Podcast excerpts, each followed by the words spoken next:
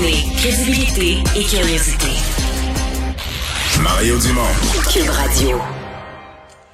Alors, euh, changement d'orientation très important là, au ministère de la Défense, alors que la nouvelle ministre de la Défense, de la Défense Anita Anand, euh, annonce là, que toutes les allégations d'inconduite sexuelle dans les forces armées vont dorénavant être transférées aux autorités civiles et non plus strictement aux tribunaux euh, militaires. Euh, je vous le dis, c'est un changement d'orientation qui est qui est très important.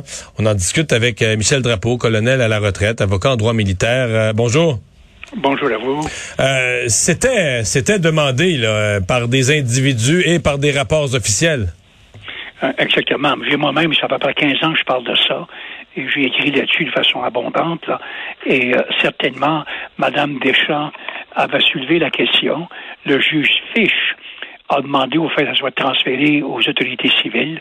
Madame Arbour a, a supporté cette, euh, cette recommandation par euh, M. Fish. Alors, voilà. Et euh, je me rappelle personnellement d'avoir soulevé ce point-là de- devant plusieurs comités parlementaires au fil des années. Alors, c'est Eh, c'est eh, une très eh, bonne nouvelle. Essayez pour les gens qui sont ni familiers avec le droit ni avec l'armée d'expliquer qu'est-ce que qu'est-ce que ça change parce qu'on peut dire de l'extérieur un tribunal plutôt qu'un autre là. Euh, comment ça fonctionne le tribunal militaire? Qu'est-ce qui fonctionnait pas ou enlevait de la de la confiance versus ce que ça plus- signifie? ouais, C'est plus qu'un tribunal.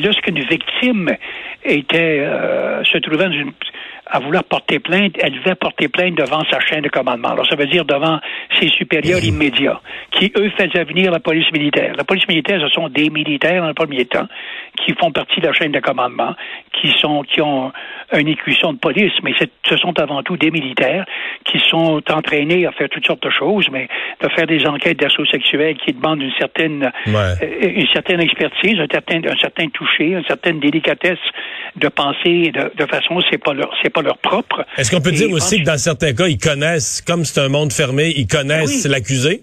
Exactement. Et euh, dans un certain cas, surtout si l'accusé portait un, un, un, un rang élevé, eux-mêmes portent un rang. Alors c'est un colonel ou un général et tout le reste. Euh, c'était pas c'était pas tellement qu'ils agissaient avec une, une, une attitude différente, mais la victime croyait vraiment que ces gens-là étaient là pour protéger le système. Alors, Madame Deschamps, par exemple, dans son rapport, nous dit qu'une majorité des victimes d'assaut sexuel dans les forces, majorité ne rapportent pas le crime parce que ils n'avaient pas confiance à l'indépendance des, l'indépendance des, des policiers militaires.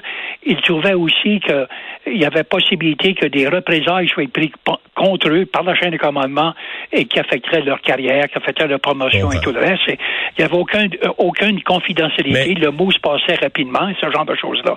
Mais Alors, avant, ça, ces, avant ces réformes, est-ce que je comprends, par exemple, mettons une femme là, dans l'armée, allons-y à, à l'extrême, le cas total, elle est violée, qu'elle Ouais. ne pouvait pas aller à la police non militaire. Mettons que ça se passe sur le territoire d'une, ville, je sais pas, mais de, la ville de Kingston.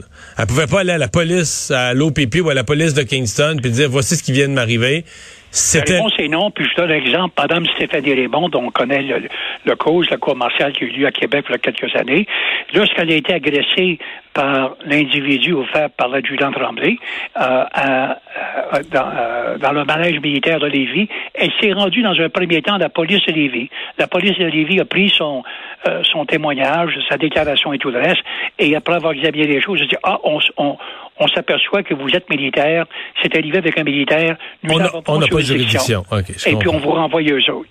Et le, le, le surlendemain, quelques semaines après, lorsqu'elle a porté plainte devant son commandant, le commandant a décidé d'appeler la police militaire qui sont venus, ils ont fait une petite enquête d'une journée, puis ils ont conclu à la fin de la journée qu'il n'y avait pas rien là, et ils lui ont suggéré au fait de faire une médiation.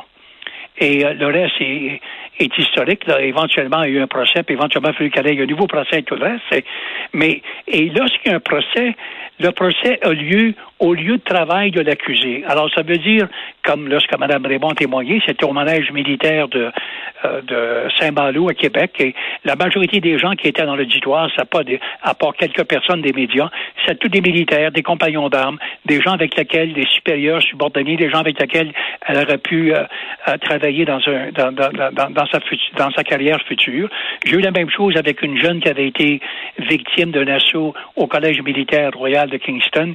Lorsqu'elle là, il y avait une quarante, cinquantaine de jeunes cadets tous ses compagnons d'armes, des compagnons d'études, de ce genre de choses-là, qui étaient assis là durant les quatre ou cinq jours du procès. Alors, à la fin de, ce procès-là, se sentait complètement désabusée, manque de dignité, de respect, de confidentialité et tout le reste. Alors, euh, les, cours militaires sont pas sujet, c'est des cours disciplinaires.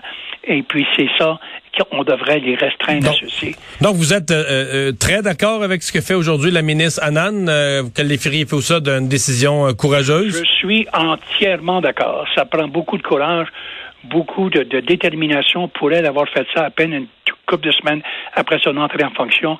Ça envoie un message qui est très clair et fort au système de justice militaire des changements doivent avoir lieu, sont sur le point d'avoir lieu.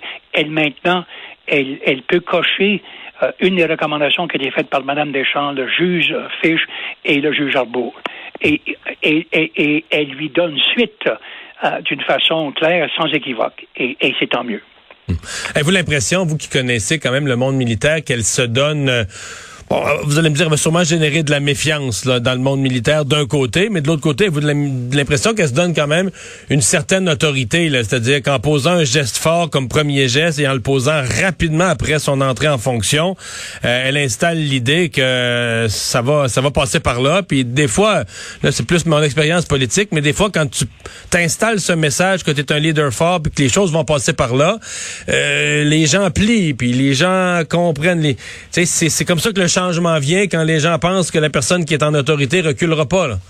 Vous avez parfaitement raison et je pense que c'est juste le départ. Il y a des changements importants qui doivent avoir lieu. Le, rythme de recrutement est maintenant en faiblesse. Alors, dans peu de temps, il va y avoir une crise de, de manque d'effectifs dans les forces et certainement, il faut mettre de l'ordre. Il faut absolument redonner confiance aux hommes et aux femmes, aux jeunes particulièrement qui veulent se joindre dans les forces, qui peuvent le faire, sont à l'abri, leur dignité, leur sécurité, leur intégrité, leur respect vont leur être portés. Et cette ministre-là a toute évidence, reçu un mandat clair du premier ministre. Elle a la volonté de le faire. Et le fait qu'elle a pris ce geste-là au tout départ, je pense envoie un signal haut et fort et sans équivoque. Et j'espère simplement qu'elle va continuer. J'ai confiance qu'elle va continuer. Et je salue au fait le travail qu'elle a fait jusqu'à maintenant. Merci beaucoup d'avoir été avec nous. Merci à vous. Michel Drapeau, colonel à la retraite, avocat en droit militaire.